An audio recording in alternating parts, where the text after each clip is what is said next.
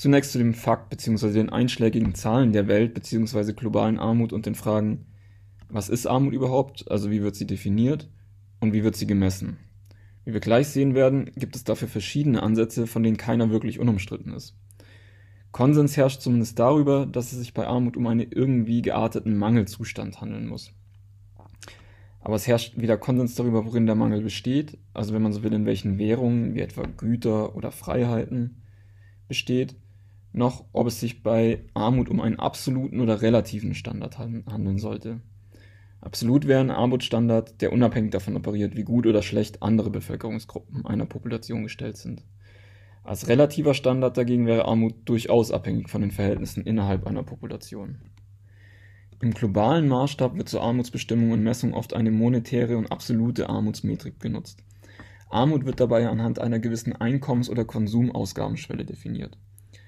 Am bekanntesten ist dabei wohl die International Poverty Line der Weltbank, die die Schwelle bei 1,90 Dollar am Tag ansetzt. Wer, die jeweilige Kaufkraft in einem Land berücksichtigt, weniger als diese 1,90 Dollar am Tag zur Verfügung hat, gilt damit als arm. Ausgehend von dieser Schwelle lebten laut Daten der Weltbank im Jahr 2018 10 Prozent der Weltbevölkerung in Armut. Diese Armutsmetrik ist nicht frei von Kritik geblieben, obwohl es eine der häufigst angewendeten Armutsmetriken ist. Einerseits wird auf einer empirischen Ebene kritisiert, ob die herangezogenen Zahlen und Daten valide sind und ob die Annahmen, die einen internationalen Vergleich von Einnahmen oder Konsumausgaben möglich machen, überhaupt plausibel sind. Andererseits wird auf einer normativen Ebene diskutiert, ob eine solche monetäre Schwelle wirklich ein adäquates Konzept zur Armutsmessung darstellt. Kritikerinnen und Kritiker bemängeln, dass es schließlich von vielen individuellen und gesellschaftlichen Faktoren abhängt, was ein Individuum mit 1,90 Dollar machen kann. Für manche Menschen mag es damit einfacher sein zu leben, für wieder andere müsste die Schwelle wahrscheinlich sehr viel höher sein, um ein menschenwürdiges Leben führen zu können. Auch nicht erfasst ist zum Beispiel, ob jemand überhaupt Zugang zu Wasser oder Nahrung hat, abgesehen davon, ob er es sich leisten könnte. Viele Kritikerinnen und Kritiker, darunter auch Amartya Sen und Martha Nussbaum, forderten deshalb, dass die eben vorgestellten monetären Indikatoren auch noch in ein Verhältnis der sonstigen Lebensumstände zu setzen sind. Sen und Nussbaum haben sogar einen eigenen Ansatz entwickelt, nämlich den Fähigkeitenansatz. Für sie ist nicht allein das Einkommen entscheidend, das man zur Verfügung hat, sondern auch, wie sie es nennen, die individuellen Fähigkeiten, verstanden als wirkliche Möglichkeiten der Realisierung bestimmter als wertvoll angesehener Funktionsweisen. Es reicht also zum Beispiel nicht, genug Geld für Nahrung, Bildung oder Gesundheit zu haben. Nahrung, Bildung und Gesundheitsversorgung müssen auch wirklich vorhanden und eine abrufbare Option für Individuen sein. Der Ansatz berücksichtigt dabei auch, dass verschiedene Menschen unterschiedlich viel Geld etwa für Gesundheit brauchen. So braucht ein Dialysepatient sehr viel mehr Ressourcen für die Wahrung seiner Gesundheit als etwa ein gesunder Mensch. Auch kann der Ansatz berücksichtigen, dass manche Menschen absichtlich auf gewisse Güter wie Nahrung verzichten, etwa wenn sie fasten. Um die Fähigkeit, ein gesundes Leben zu führen, zu besitzen, muss nur der Zugang zu Nahrung als wirkliche Möglichkeit bestehen.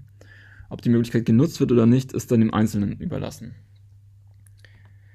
Dieser Ansatz zur Messung von Armut wird seit Jahren immer häufiger genutzt und war die Grundlage etwa für den Human Poverty Index oder den Human Development Index. Wir werden den Ansatz im vierten Themenblock noch ausführlicher behandeln anhand einem Text von Martha Nussbaum, weswegen ich an dieser Stelle nicht weiter auf den Ansatz eingehen werde. Hier auf der letzten Folie zur Einführung in die eher empirische Dimension von Armut habe ich noch ein paar Statistiken der UN zu Kernproblemen von Armut zusammengetragen. Und zwar gab es demnach 2017 über 800 Millionen Menschen, die als unterernährt galten.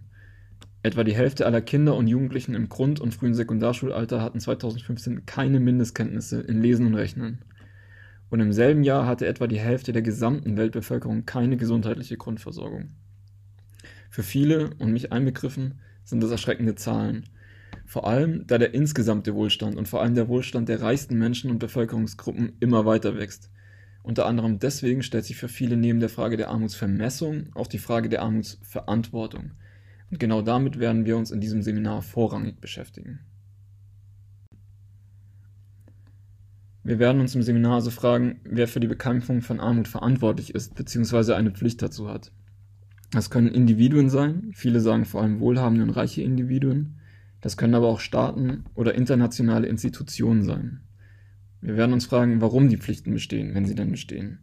Gleich am Anfang werden wir mit Peter Singer jemanden kennenlernen, der der Meinung ist, dass allein die Kapazität, Menschen in Armut zu helfen, Pflichten für Individuen auslöst.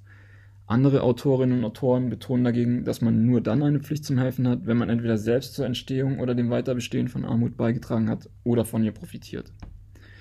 Wir werden uns fragen, wenn die Pflichten denn bestehen, wie stark sind diese Pflichten? Also handelt es sich beim individuellen Helfen zum Beispiel um eine Handlung, die zwar moralisch gut ist, aber von der es nicht falsch wäre, sie zu unterlassen und somit auch von niemandem eingefordert werden kann. Oder handelt es sich doch bei der Hilfe für Menschen in Armut um starke Pflichten, für deren Unterlassung man kritisiert werden kann? Wir werden uns auch fragen, ob finanzielle Hilfe etwa durch die Erhebung von Steuern durch den Staat gegenüber den besteuerten Menschen gerechtfertigt werden kann. Wir werden uns auch fragen, worin denn genau die Pflichten bestehen. Wie bereits anges angesprochen, können diese in monetären Transfers bestehen. Pflichten können aber auch sein, die globalen Regeln im Handelssystem zu ändern oder etwa Einreisebeschränkungen aufzuheben. Solche Pflichten oder Verantwortlichkeiten betreffen dann aber eher das Handeln von Staaten als das von einzelnen Individuen. Wir werden uns aber nicht nur fragen, welche Pflichten zur Armutsbekämpfung bestehen, sondern auch, ob es ein Recht auf Abwesenheit von Armut gibt. Vor allem im vierten Themenblock, wenn es dann um die Menschenrechte geht und um den Fähigkeitenansatz. Und wir werden uns zuletzt fragen, ob Armut und ihre Vermeidung eine Frage von globaler Gerechtigkeit ist und ob wir gegebenenfalls Menschen in anderen Staaten sogar mehr als nur die Bekämpfung von Armut bis zu einem gewissen absoluten Schwellenwert schulden. Also ob soziale Gerechtigkeit über ein Mindestmaß hinaus Anwendung in der globalen Sphäre haben kann oder sollte. Ja, in den ersten beiden Themenblöcken wird es vor allem um die individuellen Pflichten gehen. Also wir fragen uns, wozu hat jeder Einzelne oder jede Einzelne eine Pflicht oder eben keine Pflicht. Äh, dass globale Armut und humanitäre Katastrophen sehr starke individuelle Pflichten auslösen, hat Peter Singer schon Anfang der 70er Jahre in seinem Aufsatz Hunger, Wohlstand und Moral behauptet.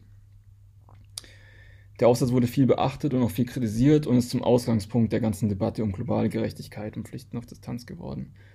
Und auch wir werden ihn als Ausgangspunkt für unser Seminar nehmen, der uns auch immer, weit, immer wieder in anderen Texten begegnen wird. Danach werden wir untersuchen, ob sich auch aus anderen Moraltheorien als Singers Utilitarismus ähnlich starke Hilfspflichten ableiten lassen. Zunächst werden wir dazu Kants Ethik untersuchen.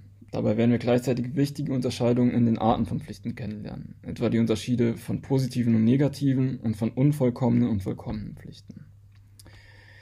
Im zweiten Themenblock wollen wir uns dann zwei Spielarten und Autoren des Kontraktualismus widmen. Thomas Scanlons moralischer Kontraktualismus ist eine vergleichsweise junge Moraltheorie. Scanlon behauptet, eine Handlung ist genau dann moralisch zulässig, wenn sie durch Prinzipien für das gemeinsame Zusammenleben erlaubt wird, die niemand begründeterweise zurückweisen kann. Mit Pablo Gilabert wollen wir einen Autor lesen, der dieses Prinzip aufgegriffen und auf Fragen der Pflichten gegenüber Menschen in Armut angewendet hat. Er kommt dabei zu dem Schluss, dass wir zwar auf den ersten Blick starke Pflichten haben, individuell zu helfen, etwa wie es Singer vorschlägt durch Spenden, aber bei genauerer Betrachtung stellt er fest, dass es sowohl für die Menschen in Armut als auch für wohlhabende Menschen vorzuziehen wäre, wenn es staatliche oder international zwangsbefugte Mechanismen zur, Arbeits äh, nicht Arbeit, zur Armutsbekämpfung gäbe. Einerseits, weil diese viel effizienter sind, andererseits, weil es die Kosten für die Armutsbekämpfung fair verteilt. Gilabert kommt also zu dem Schluss, dass individuelle Pflichten somit am plausibelsten darin bestehen, sich an effektiven und fairen Institutionen der Armutsbekämpfung zu halten, wo sie schon bestehen. Also etwa die Steuern zu zahlen, die auch zur Entwicklungszusammenarbeit äh, beitragen. Andererseits aber auch darin, zur Implementieren solcher, Implementierung solcher Institutionen beizutragen, wo sie so noch nicht oder in nicht ausreichendem Ausmaß bestehen. Ja, dass solche Steuern legitim wären, bestreitet dagegen Jan Navesen. Er ist Anhänger einer anderen kontraktualistischen Strömung. Nicht die begründete und unparteiische Zurückweisbarkeit eines Handlungsprinzips, wie bei Scannen, ist ihm zufolge das Kriterium moralischer Handlungen, sondern der wechselseitige Vorteil aus Absprachen. Da aber für wohlhabende Menschen meist kein Vorteil aus Hilfeleistungen zu erwarten ist, lehnt er eine strenge Pflicht zur Hilfe ab. Streng sind bei ihm nur negative Pflichten, also Pflichten, niemanden zu schaden oder selbst in Armut zu bringen. Im dritten Themenblock wollen wir uns verstärkt mit solchen negativen Pflichten beschäftigen, nun aber nicht mehr auf einer individuellen, sondern einer vorrangig institutionellen Ebene. Jason Brennan und Bas van der Vossen etwa sind relativ pessimistisch, was Entwicklungszusammenarbeit wirklich erreichen kann. Dagegen sind sie sehr entschieden darin, dass wir anderen Menschen und Gesellschaften nicht die Arbeitstätigkeit in den wohlhabenden Ländern verbieten dürfen oder ihnen den Handel mit reichen Staaten verbieten oder einschränken dürfen. Ihnen zufolge wäre globale Bewegungsfreiheit und Freihandel das beste Instrument zur Bekämpfung von Armut und gleichzeitig auch moralisch gefordert. Thomas Pogge ist neben Peter Singer wohl einer der profiliertesten Autoren in der Debatte um globale Armut. Von ihm gehen auch viele politische Initiativen aus oder werden, wie etwa Programme der UNESCO, von ihm mitberaten. Eine Kernforderung von ihm ist etwa das internationale Recht und Handelssystem zu ändern. Ihm zufolge gibt es internationale Praktiken, in denen wohlhabende Staaten mitwirken und profitieren, die aber zur weiteren Schädigung von Menschen in Armut vorhersehbar und vermeidbar beitragen. Im vierten Themenblock wollen wir die Perspektive von den Pflichtadressaten zu den Rechtssubjekten wechseln und betrachten, auf was Menschen in Armut einen Anspruch haben. Zunächst werden wir dazu einen Text lesen, der relativ kompakt die Debatte um das Menschenrecht auf Subsistenz, also anders gesagt auf alles, was materiell und sozial zum alltäglichen Überleben benötigt wird, zusammenfasst. Wir werden dabei sehen, dass es analog zu den Pflichten auch bei Rechten die Unterscheidung zwischen positiven und negativen Rechten gibt und dabei vor allem die positiven Rechte, wie etwa das Recht auf Wasser oder Nahrung, Gegenstand anhaltender Debatten sind. Im zweiten Text werden wir den vorher schon genannten Fähigkeitenansatz genauer beleuchten. Er ist nämlich nicht nur die Grundlage für Armutsmetriken, sondern kann auch als eine Art Menschenrechtsansatz verstanden werden. Wir werden dazu einen Text von der amerikanischen Philosophin Martha Nussbaum lesen. Abschließend wollen wir uns im fünften Themenblock fragen, ob die globalen Pflichten und Rechte weiterreichen als die Erfüllung von Mindeststandards der Existenzsicherung. Also ob zum Beispiel allein die große und größer werdende Schere der globalen materiellen Ungleichverteilung dazu führt, dass auch Menschen oberhalb einer gewissen Armutsschwelle gerechtfertigte Ansprüche auf Anteile an Wohlstand in anderen Staaten haben. Thomas Nagel behauptet dabei, dass das globale System keine Sphäre ist, in der eine solche relative Verteilungsgerechtigkeit gefordert ist. Zwar gibt es ihm zufolge durchaus Pflichten von Staaten, bei humanitären Krisen und Menschenrechtsverletzungen zu helfen oder zu intervenieren, aus dem Blickwinkel der Gerechtigkeit aber gibt es keine Verpflichtung von Gesellschaften, darüber hinaus ihren Wohlstand und ihre Gesetze außerhalb ihrer Grenzen gegenüber anderen zu rechtfertigen oder zu teilen. Anders sieht es Charles Bates. Bates hat John Rawls äußerst einflussreich gewordene innerstaatliche Gerechtigkeitstheorie auch global angewendet. Er kommt dabei zu dem Ergebnis, dass Kriterien sozioökonomischer Gerechtigkeit durchaus auch in der globalen Sphäre ihre Anwendung finden würden und müssten. Denn die Welt sei schon so in Interdependenzen verstrickt, vor allem wirtschaftlicher Art, dass Rawls Modell der unabhängigen Staaten und Nationen nicht mehr aufrechterhalten werden kann. Man müsse daher von einem globalen statt innerstaatlichen Kooperations- und damit Gerechtigkeitssystem ausgehen